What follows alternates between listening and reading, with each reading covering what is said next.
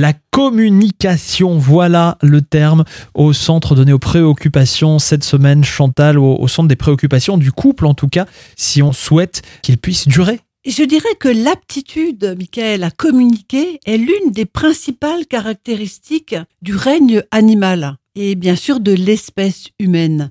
L'espèce humaine est certainement celle qui a développé avec le plus de diversité sa capacité de communiquer. Mhm. Alors, pourquoi la communication dans le couple est-elle si compliquée et se transforme-t-elle au fil du temps en une sorte de non-communication? À leur démarrage, les couples se mettent en place dans un élan émotionnel, pulsionnel, sexuel. Cela permet la nécessaire fusion initiale dont j'ai déjà parlé.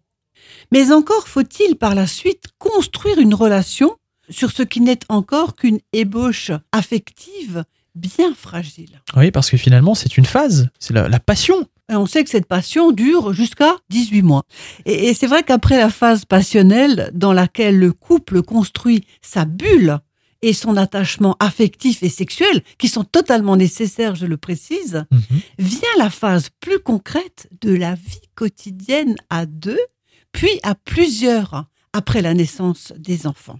Et nous verrons demain quels sont les véritables enjeux de la communication du couple. Rendez-vous donc demain sur cette antenne pour réécouter toutes les chroniques de la semaine, mais également de la semaine précédente et des autres chroniques. Rendez-vous sur le site de la radio dès maintenant.